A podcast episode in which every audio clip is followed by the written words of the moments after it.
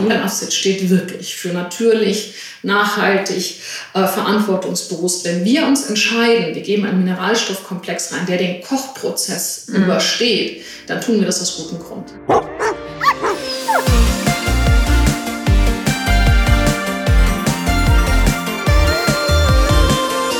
Heute bei mir zu Gast im Podcast Steffi Diem, die Gründerin von Lila Loves It. Wir sprechen über die Welt hinter Lila Loves It und warum es nicht immer leicht ist, nachhaltige Produkte auf den Markt zu bringen. Außerdem unterhalten wir uns darüber, welche schockierenden Erkenntnisse Steffi dazu brachten, ein eigenes Hundefutter zu entwickeln. Ich bin Lena, Gründerin und Geschäftsführer von Lils Organic Dog Store und spreche hier im Podcast über spannende Themen rund um das Leben mit Hund. Stelle euch die Menschen hinter den Marken in unserem Shop und deren Perspektive auf das Thema Nachhaltigkeit vor. Hundegesundheit, Hundetraining, Hundeernährung. Dich erwarten hier spannende Themen und großartige Menschen.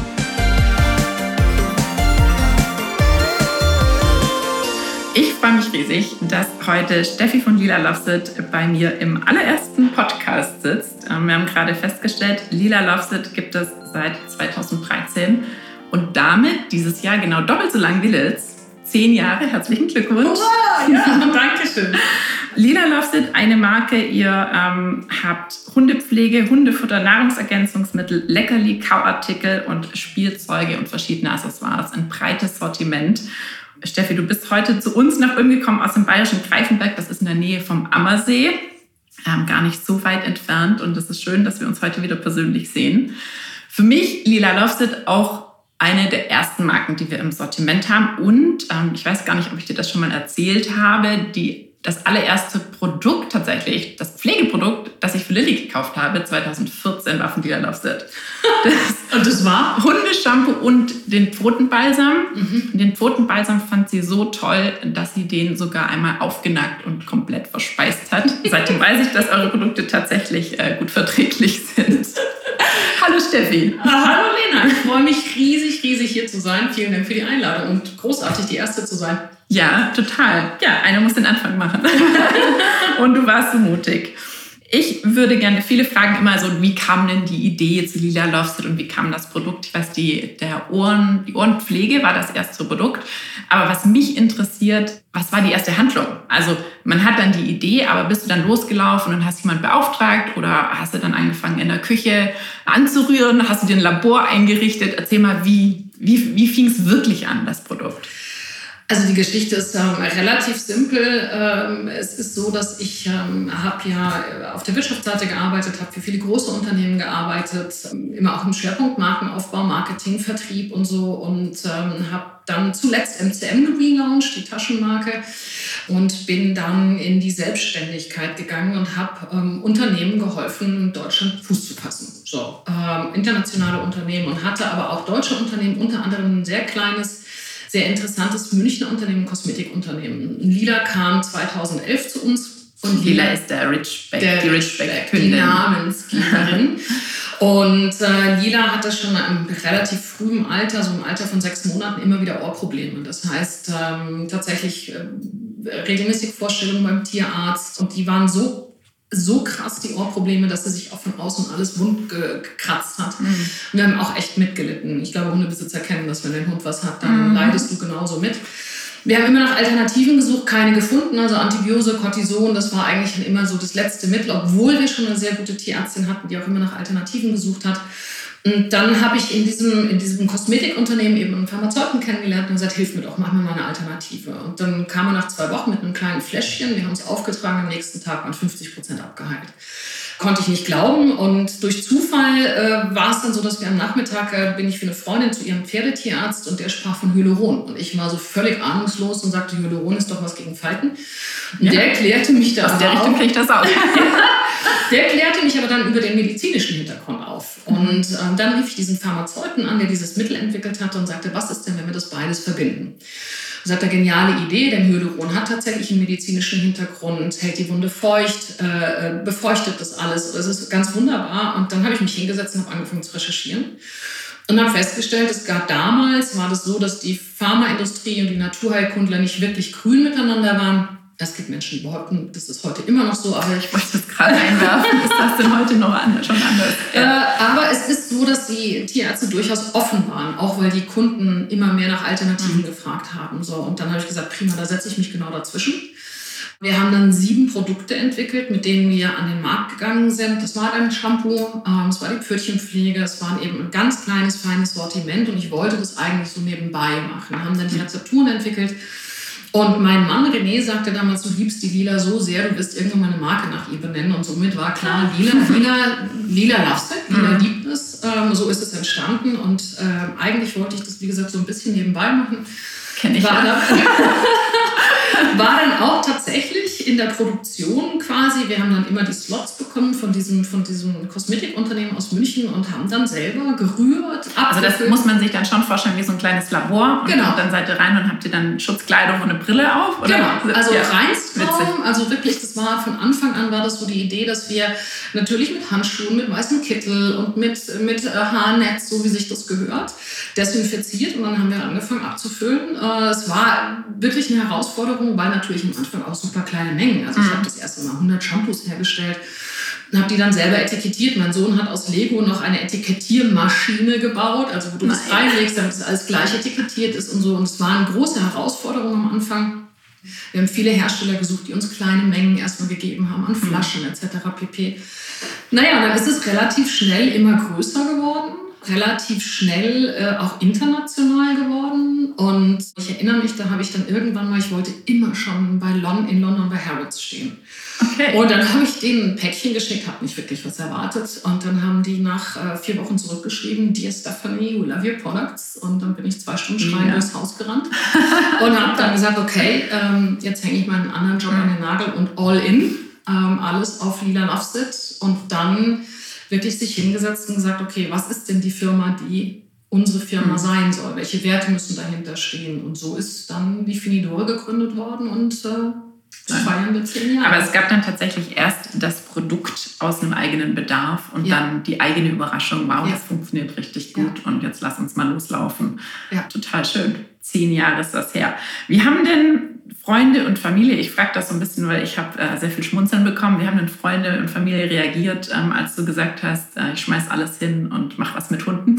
es gibt ja den Spruch, ich schmeiß alles hin und mach was mit Prinzessin äh, und werd Prinzessin, aber ich glaube, das ist heute das, ich mach was mit Hunden. Ähm, waren da alle so, ja klar, macht Sinn, Hundeshampoo oder hast du da auch also das war äh, schon sehr ein äh, breites Spektrum. Also viele haben natürlich den Kopf geschüttelt und haben gesagt, du äh, kommst von so einem Management. Hast ja einen guten Job, ne? Ja, ja, so ja. wieso machst du das?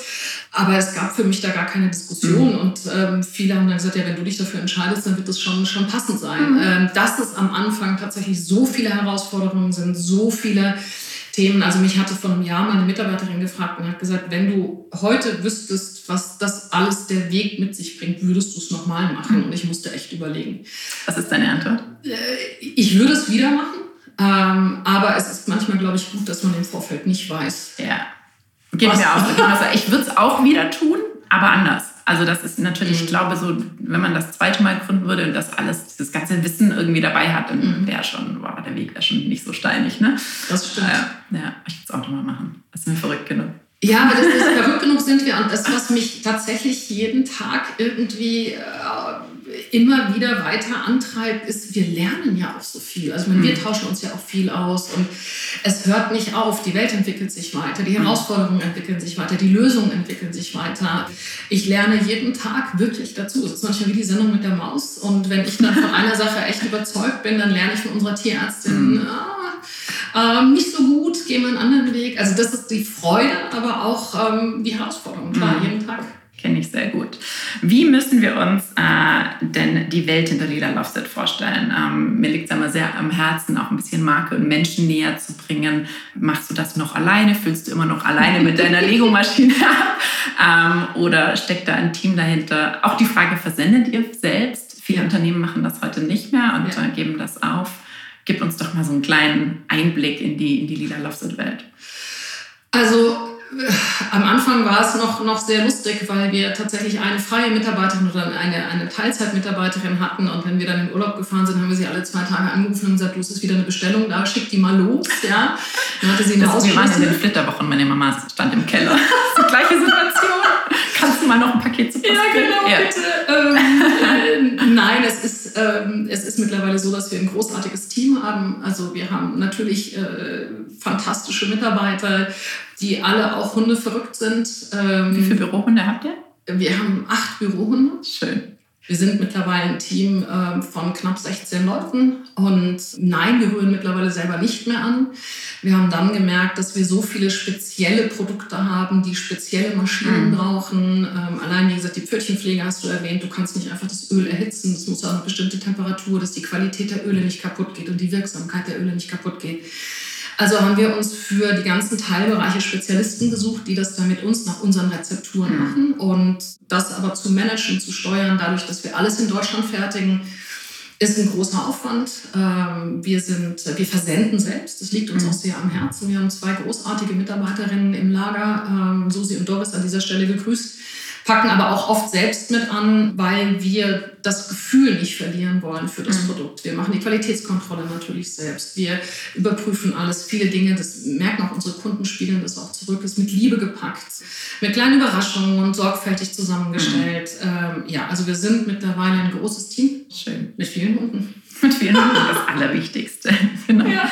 Ihr habt auch eine Tierärztin mit im Team. Ja. Ähm, jetzt ist es ja oft so, dass irgendwo auf einer Verpackung steht mit Tierärztin entwickelt und dann hat das Produkt zehn Minuten mal ein Tierarzt gesehen. Richtig. Aber bei euch ähm, sitzt tatsächlich jemand mit im Büro. Mhm. Ähm, erzähl doch mal, wie ist die, macht die den ganzen Tag Produktentwicklung? Ähm, steckt die da mit drin? Prüft die das den ganzen Tag? Was, was ist denn da so die Aufgabe? Wie, wie geht die da ran?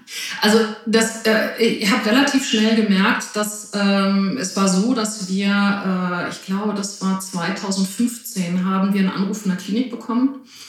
Eine Tierärztin, ich wusste damals Gott sei Dank nicht, wie bekannt sie ist, ähm, äh, sonst hätte ich, äh, wäre ich da nicht so äh, äh, sorglos reinmarschiert hat gesagt, dass sie einen Hund hat, dessen Pfote sie amputieren müssen aus dem Tierschutz. Und sie hätte aber unsere Pfötchenpflege entdeckt und wollte mal fragen, ob wir das anwenden können. Ich war ein bisschen überfordert, dachte Amputation, Pfötchenpflege, uh. Yeah. Ähm, und ich bin dann hingefahren und sie sagte am Ende des Gesprächs, hey, deine Produkte sind super, du bist echt sympathisch, aber deine Fachterminologie lässt noch zu wünschen übrig. Und tatsächlich hatte ich auch viele Fragen von ihr einfach yeah. nicht verstanden, weil ich keine Tierärztin bin. Das war der Moment, an dem ich dachte, gut, jetzt muss eine Tierärztin her. Ähm, und tatsächlich ist es so, wenn wir uns mit einem neuen Produkt beschäftigen, sind die Pharmazeuten da, die eben entwickeln und sagen, okay, der, der Inhaltsstoff macht Sinn, aber unsere Tierärztin sagt auch, okay, für die Wirkung, für die Verbesserung, für, für den Einsatz brauchen wir das und das. Als schönes Beispiel ist es, dass wir, als wir die Zahncreme entwickelt haben, der Pharmazeut, der keinen Hund hat, ein Mittel mit Xylit entwickelt hatte. Äh, hm. Eine Rezeptur. Ja. Und darauf, dass die Tierärztin da war. Okay. Xylit einfach ein tödlicher Wirkstoff für Hunde ja. ist. Ähm, so, und unsere Dr. Steffi Meilmann ist klar, also A, entwickelt sie die Produkte. Das ist bei uns ein Prozess, der sehr, sehr, sehr lange geht. Mhm. Es kann bis zu zwei Jahre gehen, bis wir ein Produkt fertig haben. Es müssen Stabilitätstests gemacht werden. Es müssen äh, Stresstests mit dem Produkt gemacht werden. Da muss es in die Packmittel gefüllt werden, nochmal getestet werden, etc. pp. Also ich glaube, allein unser Nassfutter hat sich anderthalb Jahre entwickelt, immer neue Rezepturen, nochmal mhm. neu, wieder eine Analyse gefahren und so weiter.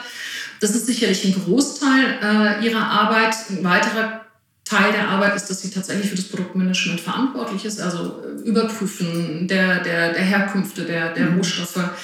Aber auch, und da habe ich das große Glück, dass sie eben auch Prokuristin bei uns ist. Das heißt, die mhm. Prozesse auch mit komplett mit, äh, mit mir letztendlich auch verwaltet. Ähm, denn zur Nachhaltigkeit gehört auch Ökonomie. Mhm. Also wir müssen auch das gemeinsam machen. Und ähm, ja, also wir haben da ein Allround-Talent. Sie hat an der LMU München studiert und auch promoviert. Mhm ist Dermatologie-Spezialistin, klärt auch auf in so einem Doc Donnerstag, also immer auch Themen und natürlich gibt es auf Instagram, ne? Auf Instagram, ja. genau. Und es gibt halt auch viele fachspezifische mhm. Fragen. Absolut. Viele Kunden, die sich an uns wenden und ja, wie du sagst, wir haben sie tatsächlich. Schön, schön. sie ist da, ja. Super, ähm, da gleich äh, fallen mir zwei Fragen zu ein. Ähm, das eine, weil du sagtest, ihr entwickelt mit am Futter. Mhm. Es gibt ja immer wieder, ich bin da auch, muss ich ehrlich sagen, auch sehr kritisch, wenn Tierärzte sich in die Ernährung vom Hund, ich würde nicht sagen einmischen, aber wird ja oft dann irgendwie so der Sack, der am Eingang steht, dann auch als Futter empfohlen. Ähm, Habe ich manchmal mein Problem mit, weil nicht jeder Tierarzt ist auch ähm, Ernährungsberater für Hunde und hat tatsächlich das Wissen. Ähm, aber eure Tierärztin hat dann da auch die Kompetenz und Ausbildung zu, richtig? Nein, also das ist so der klassische, klassisch, klassische Beispiel. Mhm. Ja, also Tierärzte, die sich nicht spezialisieren. Mhm. Ähm, also Tierärzte sind notwendig, ja, machen einen Absolut. guten Job.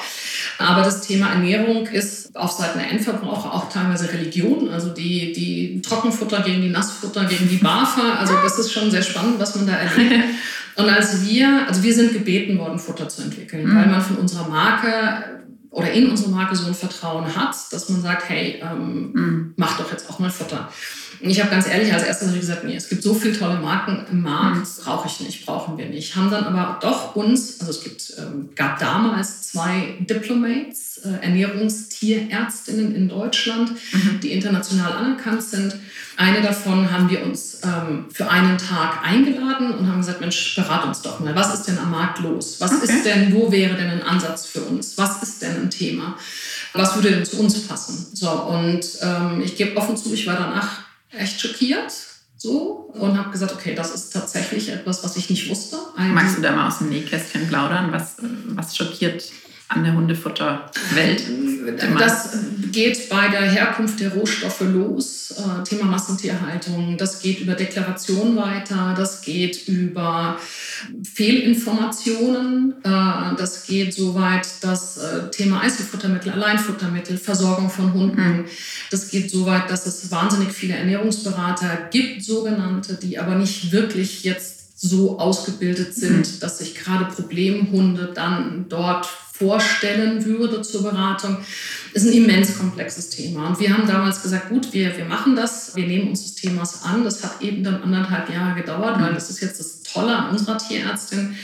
Sie gesagt hat, okay, ich kann das nicht alleine. Mhm. Also ich bin da nicht einfach, ich bin da nicht ausgebildet, das ist nicht mein Schwerpunkt, ich bin Dermatologin, ich hole mir, also am Ende waren es drei Tierärzte, die mhm. involviert waren drei Rechner. Haben also, die sich verstanden? Ja. Kann man sich vorstellen? Ja. Man hat ja drei Tierärzte, drei Meinungen heute, ne? Ja, aber ah, nein, okay, tatsächlich, super. also die haben sich wirklich alle, wir haben dann die Rezeptur genommen, haben die dann nochmal noch mal zur Prüfung gegeben, mhm. weil, weil, und das ist etwas, was ich an, an unserer Dr. Steffi Meilmann, auch Doc S liebevoll genannt, auch sehr schätze wenn wir etwas machen, und das war auch der Punkt, äh, es gibt ja auch da diverse Unterschiede, wir haben gesagt, wir geben Mineralstoffkomplexe rein, denn der Hund muss vollumfänglich versorgt sein. Sonst kommt er in eine Unterversorgung. Wir haben mhm. dann lang, äh, kurz- oder mittelfristig haben wir dann irgendwann Probleme. So. Und das hat wirklich. Wäre meine nächste Frage, ja. denn das Thema Zusatzstoffe ja. ist immer so ein, so ein, oh, Zusatzstoffe wollen wir nicht. Aber ihr klärt da viel auf ja. und das muss eigentlich. Erzähl ja. doch mal. Also das ist wirklich ein, ein, ein Herzensthema für mich. Ähm, wir sind wenig dogmatisch in vielen Bereichen, aber das Thema ist also es gibt viele Argumentationen bei, bei Einzelfuttermitteln. Also es gibt dann auch Argumentationen wie, naja, wenn ich die Dosen dann schon durchmische, dann wird das schon passen. Mhm. Nein, wenn in einer Dose null drin ist und ich in eine weitere Dose null dazu fütter, bleibt es null. Mhm.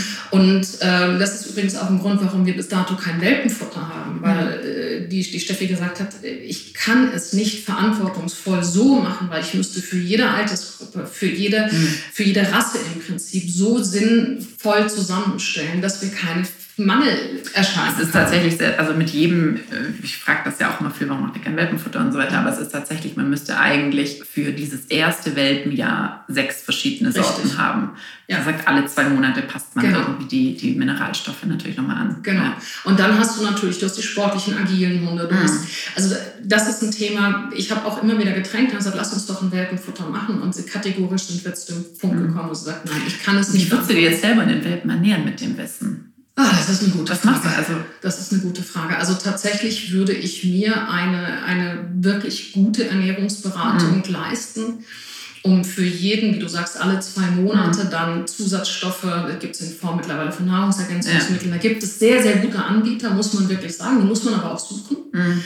Und dann mich beraten lassen und das durchziehen. Mhm. Ähm, denn wir haben bei uns selbst im Büro einen Welpen gehabt und haben dann festgestellt, dass der tatsächlich nicht art- oder ja, rassetypisch sich entwickelt hat, bis wir festgestellt haben, da waren null Mineralstoffe drin. Okay. Dann haben wir umgestellt. Ich nenne jetzt bewusst keine Marken.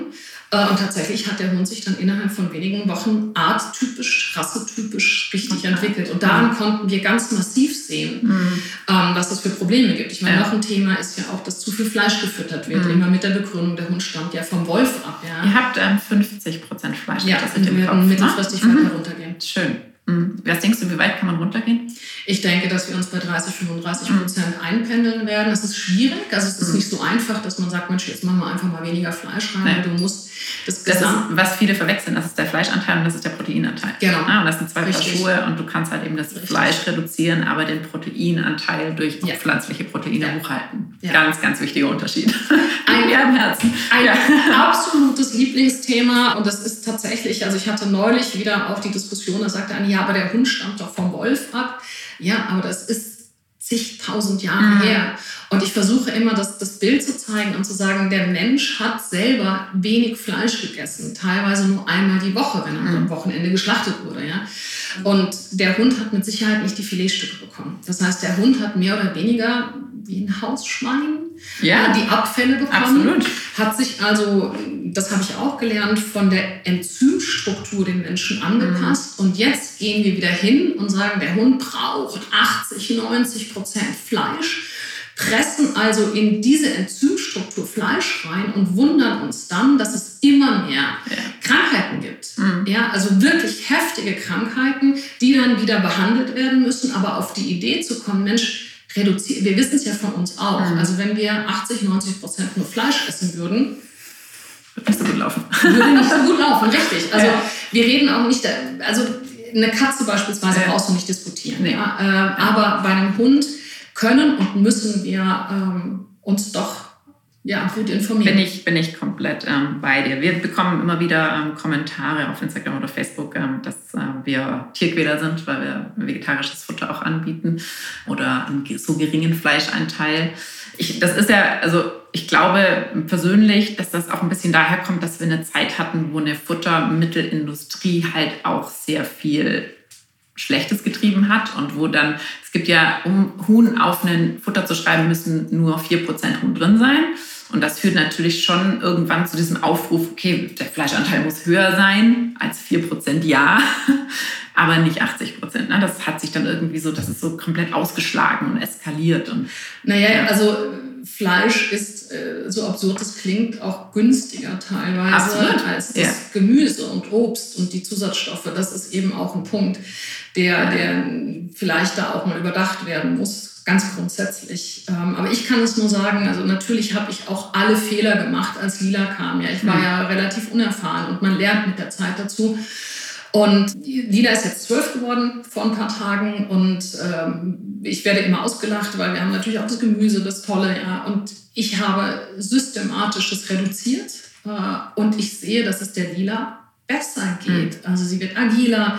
Ich bin jetzt Den kein- Fleischanteil. Den Fleischanteil Mhm. habe ich reduziert. Und ähm, wir haben tolle Gemüsedosen. Ja, ich gebe auch manchmal Frischwurst dazu. Ich Mhm. ergänze mit Ölen, die wir haben. Also das, was wir machen und das, was wir anbieten, ist schon durchdacht. Und natürlich, ich werde dann auch immer gefragt, ja, wie viel Gramm genau gibst du denn so? Bauchgefühl. Ja, Ich also nenne das intuitives Füttern. perfekt. Wenn man sich auf den gesunden Menschenverstand verlässt Genau. und das dann auch okay ist, wenn Genau. Lilly einfach mal die Nudelreste bekommt. Nicht mit einer scharfen Soße drauf, Ja. ähm, aber ja, so ein bisschen Reste essen ist bei uns auch immer, immer Sie dabei. lieben es. Ja, und, absolut. und, und ich, wie gesagt, ich sehe an, zwölf Jahre ist für einen Ritschbeck schon ein stolzes Alter. Mhm. Sie rennt noch mit, sie läuft noch mit und ähm, das liegt sicherlich auch daran. Während ich umgekehrt im Freundeskreis jemanden habe, die barft und äh, wirklich 90 Prozent Fleisch reindrückt. Der Hund ist auch ein Ritschbeck, ist jetzt vier Jahre alt ist oder fünf und ist schon mehrfach operiert worden. Ähm, ob das jetzt so direkt zusammenhängt Ja. oder nicht, kann jeder für sich selber Mhm. überlegen. Ich glaube, junge Hunde, die, die verzeihen diesen Fleischanteil Mhm. noch, aber umso älter die Hunde werden, weil einfach diese, diese Harnsäure, die durch den durch. Fleischkonsum Ja. produziert wird, die muss über die Leber abgebaut werden. Leber, Nieren werden so, so belastet. Und ähm, ich habe gelesen, die häufigste Todesursache bei alten Hunden ist tatsächlich sind äh, Leberprobleme. Mhm. Und das ist für mich kein Zufall, muss Mhm. ich echt sagen. Ich glaube, das ist schon Mhm. gerade Ähm, ich mache, Lilly wird es dieses Jahr neun. Auch da nochmal ganz bewusst, ich mische sehr viel Tofu unter, sie liebt das. Mhm. Strecken das dann da so ein bisschen. Ja, Lass mich noch mal kurz zurückkommen auf diese Zusatzstoffe, weil das einfach so ein ganz heißes Thema ist, weil natürlich, ja, also auf, das ist so ein bisschen wie, es muss der Fleischanteil muss hoch sein und dann ohne Zusatzstoffe. Das ist irgendwie so der heilige Werbeslogan. Ne? Mhm. Aber wie du gerade sagst, so richtig ohne Zusatzstoffe geht es nicht, weil es sonst einfach kein Futter ist, das alleine ausreicht für eine gesunde richtig. Ernährung beim Hund. Das heißt, es müssen Zusatzstoffe rein. Gibt es denn innerhalb dieser Zusatzstoffe böse und gute Zusatzstoffe? Also Gibt es was, wo ich als Konsument sagen kann, okay, verstanden, es muss irgendwas zugefüttert werden oder mit reingemischt werden, aber gibt es irgendwas, wo es dann ein böser Zusatzstoff wäre? Also ich wollte das mit der Lila natürlich auch perfekt machen und habe dann irgendwann auf Barfen umgestellt. Mhm. Ähm, bin dann auch in ein Spezialgeschäft gegangen, ganz großartige Beratung und hatte dann am Ende, glaube ich, 20, 25 verschiedene Pülverchen auch einen super Ernährungsplan. Mhm. Wann, dienstags gebe ich die Eierschale dazu, mittwochs gebe ich die Alge dazu mhm. und so weiter und so weiter. Und habe dann aber festgestellt, dass es für mich in meinem Leben so nicht geht. Also mhm. ich bin einfach, äh, also es war am Ende komplexer für die Lila, ihr Futter vorzubereiten als für die Familie. Das ist ja aber auch so witzig, ne? weil da frage ich, also ich finde immer, ja, wir müssen da schon drauf achten, mhm. aber halt wieder für mein Kind Mhm. Ne? Und ähm, also ich liebe meine Tochter, natürlich liebe ich meine mhm. Tochter, aber weder für mein Kind noch für mich habe ich eine Excel-Liste. Mhm. Richtig. Richtig. Ja. Also das muss einfach auch in den Alltag passen. Ja. Und dazu kam dann aber noch, dass Lila einfach das rohe Fleisch nicht mochte. Also sie hat okay. sich dann erbrochen und damit hat sie es dann stehen lassen. Klar. Abgekocht hat sie es gegessen, ganz wunderbar. So, es gibt einfach, ob es jetzt gut oder schlecht ist, da würde ich mich zu weit aus dem Fenster lehnen. Das wäre dann ein Thema für, für unsere Tierärztin. Aber tatsächlich, äh, du, du musst Jod geben. Du, du brauchst Mineralstoffkomplexe, die einfach für Haut, Knochen, Fell äh, mhm. einfach gut sind. Ja. Und ähm, es, es wird wahnsinnig viel angeboten. Man muss sich wirklich, wenn man sich mit dem Thema beschäftigt, wirklich reinlesen. Mhm. Deswegen nochmal empfehle ich eigentlich, das ist so komplex. Ja, also es hat auch was mit, mit der Sportlichkeit zu tun. Ist es mhm. jetzt, ist, was für eine Art Hund ist das? Ist ein großer, ein kleiner? Läuft der viel? Läuft der wenig? Also es ist eben nicht so wie wir Menschen auch. Also mhm. bin ich jemand, der äh, jeden Morgen eine Stunde joggen geht, brauche ich vielleicht mehr Magnesium als jemand anderes. Deswegen halte ich das für ganz, ganz schwierig. Ähm, es ist auch schwierig, einen guten Ernährungsberater zu finden, muss man auch sagen. Mhm. Ja. Aber den zu suchen, die das dann wirklich berechnen, auf die Bedürfnisse des, des Hundes abgestimmt, absolut empfehlenswert. Mhm. Es gibt natürlich auch die Fälle, die sagen, ja, ich habe von einem Discounter 14 Jahre lang meinem Hund immer das günstige Futter, das ist ja auch immer in Stiftung Warentest super bewertet, ja, und er ist damit gesund alt geworden. Klar, gibt es die Fälle mhm. auch, ja. Es gibt auch Menschen... Äh, genau, das wollte ich gerade sagen, es gibt halt auch Menschen, die ähm, sehr, sehr viel ungesunde Dinge essen und trotzdem 100 Jahre alt werden. Ne? Richtig. Klar. Oder ja. rauchen. Ja, rauchen, trinken. Nein, also ja. gibt es auch natürlich alles. Aber wenn ich es verantwortungsvoll und gut machen will oder ich merke, mein Hund fängt jetzt an, irgendwo mhm. Probleme zu haben, ja, übers Fell sehen, Maulgeruch ist so ein Anzeichen dafür, ja. dass was nicht stimmt. Magen-Darm, äh, die Vergabe von Antibiose, danach musst du die Darmbakterien wieder aufbauen. Also das ist eigentlich relativ ähnlich auch wie beim mhm. Menschen. Also wir sehen das auch, wenn unsere Fingernägel brechen und die Haare stumpf werden, dass was nicht passt. Ja. Dann lassen wir uns auch beraten. So. Und mhm. nichts anderes ist es beim Hund. Also ich äh, bin ja jeden Tag mit ihm zusammen. Ich sehe, wenn was nicht passt, ähm, mhm. schaue hin. Und dann empfehlen wir tatsächlich auch mal ein Blutbild zu machen und zu mhm. sagen, gibt es denn hier irgendwelche Mängel, die ich beheben kann, um mhm. mich dann sinnhaft es gibt natürlich, also wenn du sagst, gut, schlecht, dann gibt es sicherlich auch Dinge, die hochdosiert einfach schlecht sein können. Mhm. Als Beispiel, die, die Lila hat äh, eine Schilddrüsenunterfunktion und bekommt dafür Medikamente. Und ihr da jetzt, also manche Zusatzstoffe gehen für meine beiden anderen Hunde, aber nicht für sie, weil ich natürlich bei ihr darauf achten muss, dass sie jetzt keine äh, Alge Aber das ist, dann, das ist wieder sehr speziell. Genau. Also mir mir geht es ja irgendwie dann tatsächlich so darum, dass wir halt einfach lernen und sagen, wenn auf einer Verpackung Zusatzstoffe stehen, sind ja. die nicht schlecht. Also Nein. diese Hauptzutatenliste vorne ist einfach viel, ja. viel wichtiger ähm, als das an Zusatzstoffen. Ja. Genau. Und wenn keine draufstehen, ist es eigentlich eher schwierig oder gibt mir ein Zeichen, dass ich selber was ergänzen muss? Genau. Also beispielsweise wir geben ja in unser Futter geben wir eine Alge rein, die wir mhm. aus Irland beziehen, weil uns das Gewässer so sauber ist, weil wir da wissen, woher wir es bekommen okay. äh, und weil wir wissen, dass es den Kochprozess auch übersteht. Mhm. Es gibt andere Mineralstoffkomplexe und ich meine, Lila Acid steht wirklich für natürlich, nachhaltig, äh, verantwortungsbewusst. Wenn wir uns entscheiden, wir geben einen Mineralstoffkomplex rein, der den Kochprozess mhm. übersteht, dann tun wir das aus gutem Grund. Mhm. Und das ist auch etwas, diese Diskussion hatte ich am Anfang. Wir diskutieren sehr, sehr viel mhm. intern, auch sehr lange. Und die äh, Doc S sagte dann irgendwann, wenn da drauf steht. Doc S ist eure Tierärztin. Genau. Wir haben vier Steffis im Unternehmen, deswegen ist es ein bisschen komplex. Die heißt Doc S. Wenn sie sagt, und da hatte sie einfach recht. Ich, sonst sage ich nicht, dass ich dahinter stehe. Mhm. Ich muss als Tierärztin sagen können, wenn da drauf steht, von Tierärzten entwickelt, von mir entwickelt, dann muss es auch so sein, dass mhm. ich da gut schlafen kann, mhm. ein gutes Gewissen habe und nicht das Gefühl haben kann, geht am Ende was schief.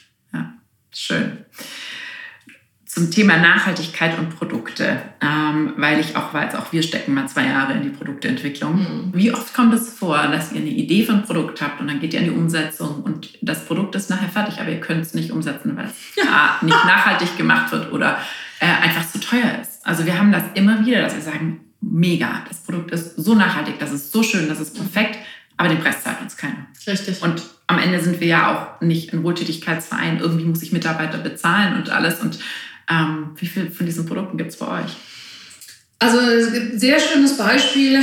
Ähm, wir werden jetzt ein neues Produkt rausbringen, die Silbercreme kommt dann jetzt, Gott sei Dank, das hat uns, glaube ich, auch fast anderthalb Jahre mhm. gekostet, äh, weil wir immer wieder Packmittel umgeschmissen haben, weil wir natürlich auch eine Anforderung haben. Also das muss äh, diverse Anforderungen erfüllen, ja, auch natürlich hygienische Anforderungen so. Und wir haben also diskutieren heftigst, weil das, was wir gelernt haben, was gestern nachhaltig war, mhm. kann heute schon wieder überholt sein. Ja, ist Zuckerrohr, Brasilien, Regenwälder, müssen wir kontrollieren, wo kommt das her? Mhm. Also, dass wir ein Produkt komplett, na, doch ein, zwei sicherlich, die wir dann einfach gesagt, wir können es so nicht umsetzen. Mhm wir sind natürlich auch in Konkurrenz. Äh, wir haben ja, habt ihr ja auch, lieb ich sehr unsere handgetöpferten und handgemachten äh, Porzellanäpfel. Mhm.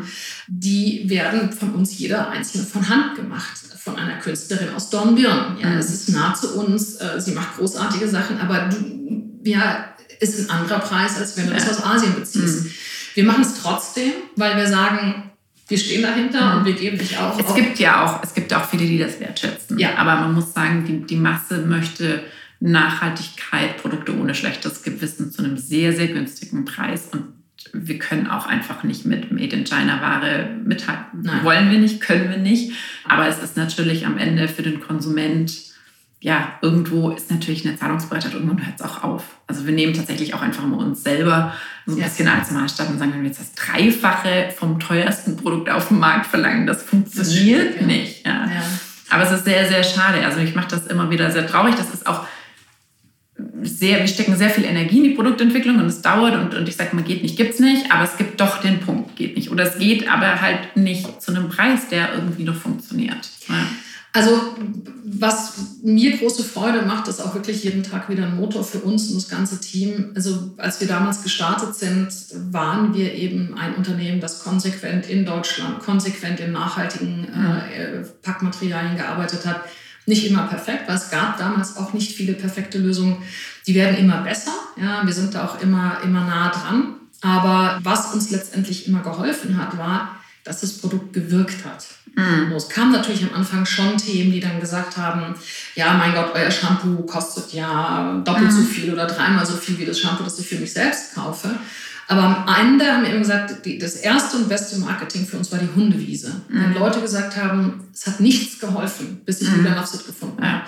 Und dann recherchierst dann du und dann findest ja. du raus, ah, so arbeiten die und dann sind die Leute auch mhm. bereit, äh, das Geld zu bezahlen, weil sie A wissen, okay, die Werte mhm. passen, die Herkunft passt, aber auch die Wirksamkeit mhm. passt. Das ist das Gleiche beim Futter. Da gibt es eine sehr schöne Geschichte dazu. Wir hatten eine Frau, die sagte, Mensch, ich weiß, was ihr liefert, aber es ist mir ehrlich gesagt zu teuer. Ich habe sechs Hunde. Mhm. Äh, und gesagt, ja, okay. Ja, und dann sagt sie, und ich fütter jedem meiner Hunde 1600 Gramm Futter am Tag. Wow. Mhm. Und dann habe ich gesagt, okay, Challenge. Ähm, du nimmst deinen stärksten, deinen agilsten Hund. sie hat mir die Futtermarke genannt. Mhm. Also ich wusste, auf was ich mich einlasse. Also du nimmst deinen stärksten, agilsten Hund und fütterst dem nur 800 Gramm von unserem Futter. Eine Woche und danach sprechen wir uns. Mhm. War vom Preis her am Ende genau das Gleiche. Okay.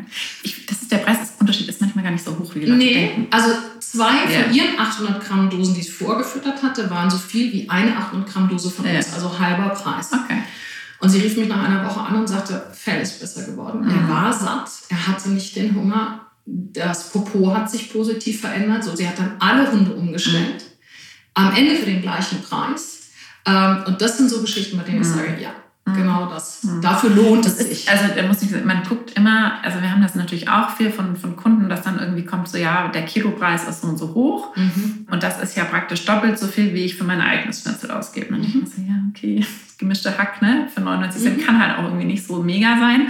Eigentlich muss man bei sich selber anfangen. Ich glaube, da fehlt schon vom Verständnis. Aber wenn man dann umstellt und sagt, man hat, doppelter Preis ist sogar ein, ein krasses Beispiel, aber ich vergleiche oft irgendwie Marken, wie viel würstlich mehr kosten, auf ein gutes Futter umzusteigen. Und oft ist es vielleicht 30 Prozent und bei einem Hund sind das manchmal nur 20, 30 Euro mhm. im Monat. Und ja. das ist, wenn man dann sieht, wie viel gesünder und wie fitter der Hund ist, wie sie nicht mehr stinken, gesunder Hund stinkt nicht, genau. ähm, dann sind 20, 30 Euro nichts. Und dann sage ich mir, dann lass doch diese eine Leine noch liegen. Ne? Ja. So acht Leinen, aber die 20 Euro für diesen Hund. Ich verstehe, es gibt Leute, für die, denen tut das weh, aber ich muss sagen, die meisten kaufen halt an anderen Stellen so viele Dinge, dass ich denke, boah, dann lieber aufs Futter gucken. Mhm. Ja. ja, das ist ja nicht nur das Thema. Ich meine, wenn wir uns zusammensetzen, dann könnten wir bis spät in die Nacht reden. Das hat ja auch bis ja. nach hinten. Man hat es ja weitere Themen, Massentierhaltung, wo kommt das Fleisch ja. her, Antibiosevergabe, was hat das auf die ganze, also ohne jetzt äh, ja, Verschwörungstheoretiker zu werden, wir haben natürlich, es ist eine Kettenreaktion. Und äh, darauf müssen wir Rücksicht nehmen. Und äh, wir lieben unsere Tiere, ähm, äh, aber wir sollten auch das Drumherum mhm. lieben. Ja? Mhm. Und äh, die Verantwortung dann zu haben, zu sagen, wir machen für unser Tier das Beste, aber auch, wie du sagst, also eine Futterdose, 400 mhm. Gramm, die 1,80 Euro kostet, wenn man da den Handelsmargen noch runterzieht, dann weißt du am Ende, was kann denn da nur drin sein. Ja? Das ist, ich denke, wenn wir haben immer mehr informierte VerbraucherInnen, Mhm. Und es wird sich viel verändern ähm, und es tut es ja auch. Wir kriegen das auch zurückgespielt äh, und ja, äh, mhm. ich bin super positiv. Es wird sich alles in, in die richtige Richtung Alles wird gut. Aber wenn wir schon von der Zukunft sprechen, äh, Hundefutter, also ich habe die Vision und auch so ein bisschen den Wunschgedanken, dass sich in den nächsten fünf Jahren zumindest, also wir haben ja ein sehr breites ähm, Futtersortiment an Biofutter, Insekten, vegetarisch und im Moment ist natürlich vegetarisch Insekten der kleinere Teil und Fleisch der größere Teil und meine Vision, mein Wunsch ist, dass sich der Teil mindestens dreht und mhm. wir in zehn Jahren vielleicht sogar gar kein Fleisch oder sehr geringen Fleischanteil noch im mhm. Futter haben. Was denkst du, wo geht's hin? Machen das die Leute mit? Auf unseren Tellern findet es schon so ein bisschen statt. Also ich denke, ich denke schon. Ich, äh, das ist ja so ein, so ein Thema, vieles passiert ja unbewusst mhm. durch eine ähm, Fluch und Segen gleichzeitig, diese Informationsflut. Aber ich beobachte mich ja selbst auch. Mhm. Ähm, ich gebe zu, dass ich ein Fleischesser bin. Ich esse auch gerne Fleisch, aber selbst mein Verhalten durch diese permanente Information und auch, dass man zum, zum Nachdenken angeregt wird, verändert uns auch. Mhm. Also ich bin mittlerweile, meine Tochter ist mittlerweile ganz vegetarisch geworden, ja, ähm, zum Tierwohl natürlich zuliebe. Ich esse immer noch Fleisch, aber sehr, sehr wohl überlegt. Mhm. Woher beziehe ich das? Woher kommt es? Und bei weitem, glaube ich, wir essen maximal ein bis zweimal die Woche Fleisch. Das mhm. war früher fast täglich. Ja.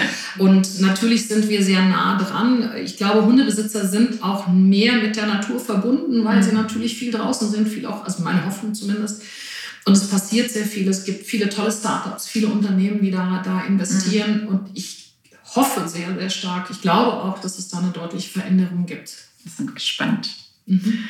Schön. Bleiben wir doch beim Thema ähm, Nachhaltigkeit und ich will nochmal zurück auf das Produkt und eines der ersten Produkte, ähm, das Hundeshampoo und das Thema Verpackung. da haben wir uns auch schon in den letzten Jahren immer wieder viel drüber ausgetauscht. Wir hatten eure Hundeshampoos lange nicht im Sortiment, ähm, haben sie dann ins Sortiment aufgenommen, als ihr umgestellt habt auf recyceltes Plastik. Mhm ist vielleicht auch noch nicht der goldene Weg, aber der beste im Bereich Flüssig-Shampoo. Mhm. Ähm, ja, ich glaube, da sind wir beide der Meinung. Ähm, es gibt immer wieder die Idee, was ist mit der Glasflasche? lass uns doch da nochmal, ich, ich, ich kenne die Antwort, aber ich möchte es doch nochmal in den Raum werfen, weil das halt schon irgendwie auch immer kommt und sagt, ja nee, Flüssigkeiten dann in Glasflaschen und dann ist das alles nachhaltig. Ist das so oder nicht? Also wir haben ja angefangen und haben einen Großteil unserer Produkte tatsächlich in Glas. Also Pfötchenpflege mhm. ist in Glas, Silverspray, First Aid, äh, Ohrengel etc. pp. sind in Glas, im Braunglas auch nochmal zur Erklärung, weil das Braunglas schützt den Inhaltsstoff einfach durch den, mhm. durch den Lichteinfluss. Das ist schon durchdacht, nicht nur ein Thema der Optik, sieht natürlich auch schön aus, aber äh, wir waren damals sehr, sehr früh dabei. Und wir müssen aber immer einen 360-Grad-Blick auf alle unsere Produkte haben. Und die Vorstellung, ich habe einen Hund in der Badewanne und nicht jeder Hund liebt es, gebadet zu werden. ja, und ich habe dann äh, feuchte Hände, vielleicht äh, der Hund tobt ein bisschen in der Badewanne und das glitscht mir runter, dann ist entweder der, am schlimmsten Fall die Glas zerbrochen. Mhm. Oder die Wanne kaputt. Mhm. Und das ist so ein Punkt, warum wir sagen, nee, das machen wir mhm. dazu noch aus, aus recyceltem Plastik. Äh, Glas ist im Übrigen, das dachte ich nämlich auch, als wir damals das Futter geplant haben, gesagt, ich will es in Glas haben, so. Und dann hat unser Hersteller gesagt, natürlich, weil du denkst, es ist super nachhaltig. Ja, natürlich ist es ja. nachhaltig. Musst du dann lernen, dem ist nicht so. Nee. Also nicht immer alles, was augenscheinlich nachhaltig ist, mhm. ist es am Ende auch so. Das hat was mit Gewicht zu tun, das hat was mit äh, Hitzeleitfähigkeit zu tun, das hat was mit Versand zu tun. Am Ende löst sich dieser scheinbare Nachhaltigkeitsaspekt mhm. aber durch das Ganze drumherum auf. Ja. Und deswegen betrachtet. Das ist sicherlich aus, vielleicht wenn wir da kurz drauf ja. eingehen, aus in, unter bestimmten Voraussetzungen wäre Glas nachhaltiger. Ja. Ah, wenn das irgendwie im Nachbarsort produziert wird und dann wird das verkauft und die Leute holen das ab und bringen das wieder und dann wird das Glas und Metall hat eine sehr hohe ähm, Recyclingquote mhm. tatsächlich bei beidem. Aber in dem Moment, wo wir es halt von A nach B schicken, ja, da hört es dann halt einfach schon wieder auf. Genau, also das ist einfach, das ist, also dieses Thema ist so vielschichtig. Mhm. Deswegen haben wir auch, ähm, haben wir uns ja auch schon öfter unterhalten. Wir, das, was heute äh, angeboten wird und auch viele Verpackungshersteller sind wirklich auf der Suche, werden auch getrieben von mhm. uns und auch von den Kunden, die natürlich Fragen haben Kauartikel, in wie verpacke ich die? Die können nicht in Papier geliefert werden, weil die fetten durch oder es gehen dann Maden ran. Also du bist natürlich auch verantwortlich dafür, dass das Produkt auch eine, eine Haltbarkeit hat. Ja. Dafür ist ein Tier gestorben. Das heißt, ich muss respektvoll damit umgehen. Ich mhm. muss es haltbar machen wir hatten eine Mitarbeiterin oder wir haben eine Mitarbeiterin, unsere liebe Marketingleiterin Ellen, die gesagt hat, ich wusste vorher schon, dass ihr wirklich krass unterwegs seid zum Thema, aber dass wir so, mhm. so viel diskutieren, so viel Muster uns kommen lassen, immer wieder abwägen, immer wieder ins Gespräch geben. Ähm, die Sarah und die Simone machen dann einen wahnsinnigen Job, wirklich immer wieder nachfragen. Und das, was es gestern noch nicht gab, kann es mhm. heute plötzlich geben. Ja, also viele sind, oder auch so ein Thema, dass viele draufschreiben, ja, kompostierbar. Oh, Riesenthema. Ich, ich, möchte gar nicht, ich möchte gar nicht anfangen. Ja. Äh, wenn wir die Kompostieranlagen aber nicht haben, ja, ja, dann ist das ein Produkt, was einfach Augenwischerei ja. ist. Und dann stehen wir daneben und sagen, wir können aber nicht jedem Kunden im Geschäft erklären, warum wir das so machen, mhm. weil ganz viele Firmen mit einem Werbeversprechen rausgehen, was aber schon im nächsten Schritt nicht gehalten werden kann. Ja.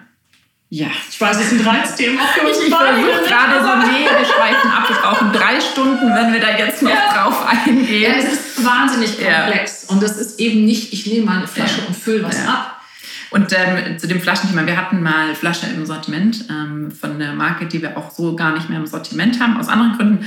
Man bekommt auch den Inhalt nicht komplett aus der Flasche raus. Nice. Also das ist halt auch ein Problem, dass dann so viel in der Flasche drin bleibt, dass du nicht das ganze Produkt nutzen kannst. Du könntest mit einer Pumpe wieder arbeiten, aber auch, also es ist irgendwie nicht so richtig rund und deswegen, also ich bin da der Meinung, ein festes Shampoo ist die beste Lösung, aber wenn es flüssig sein soll und, und das ist ja. einfach, das sind Vorlieben, dann denke ich auch, ist das recycelte ähm, Plastik eine, eine, die aktuell beste Lösung. Vielleicht genau das, das so. Ne? Das perfekt gibt es das irgendjemand nicht und wie du schon sagst, ja. gestern und heute und so und morgen ja. ist wieder alles anders. Richtig. Und ähm, das Thema lebt ja auch von Innovationen und wir hoffen ja auch drauf in vielen Bereichen, dass was passiert und wir sind da auch viel im Austausch, gerade was Verpackungen angeht weil jeder sucht irgendwie so ein bisschen und jeder hat andere, andere Ansätze. Du hattest jetzt gerade schon das Thema ja, kompostierbar angesprochen. Ich musste die Kotbeutelfrage stellen. was für Kotbeutel, du musst gar nicht eine Marke nennen, aber was für Kotbeutel benutzt du oder lässt du es liegen oder wie bist du eingestellt?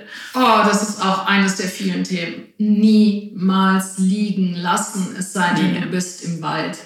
Also im Wald selbstverständlich lassen wir es liegen, weil da, also da ist die Abwägung zwischen Popobeutel mhm. und Plastik aufsammeln, äh, ja, so. Aber mhm. wir, wir, wir leben auf dem Land, äh, es wird Landwirtschaft betrieben, es wird, äh, werden Futtermittel äh, da hergestellt. Sammelt es bitte auf. Mhm. Und wenn wir für ein besseres Miteinander was tun können, dann ist es wirklich, nehmt eure Hinterlassenschaft mit. Ich weiß mhm. nicht, man kann es gar nicht oft genug sagen. Mhm. Das Thema Popobeutel ist wirklich ein großes Thema. Wir haben das äh, nie in Angriff genommen, weil da gibt es auch nicht die, für mich jetzt das aktuell. Ist zu komplex. Ja. Äh, ist es die Maisstärke? Ja, ich, ich kann dir dazu mhm. keine Antwort geben.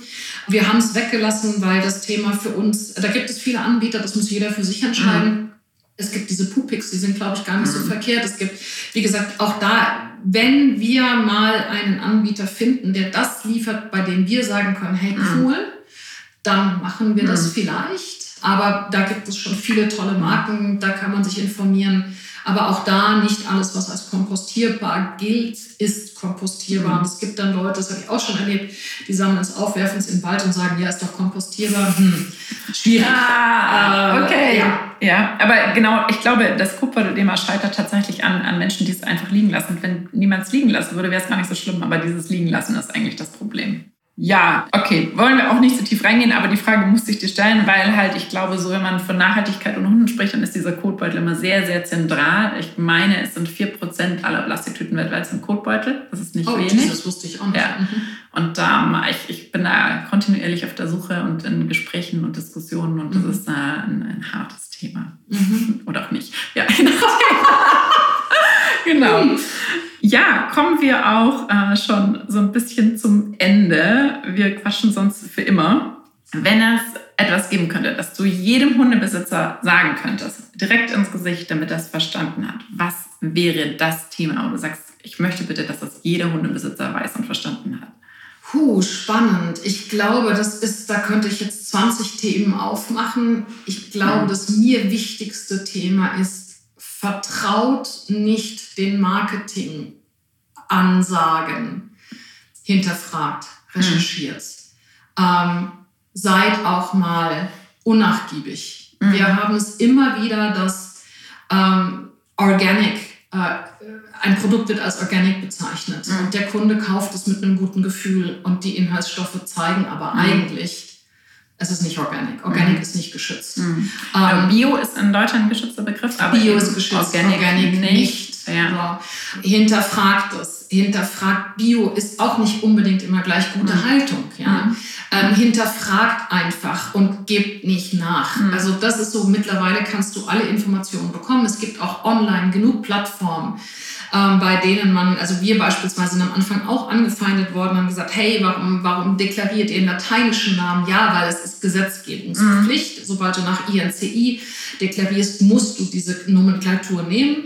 Aber es gibt überall, gibt es die Möglichkeit, kopiert einfach einen Begriff raus und guckt nach, passt das? Das ist natürlich halt sehr, sehr mühsam. Also, na, wenn du, wenn ja. du halt das man möchte ja auch irgendwie sagen, okay, ich habe da jetzt ein Hundeshampoo und ich kaufe das und da steht Organic drauf, ich will das mhm. kaufen.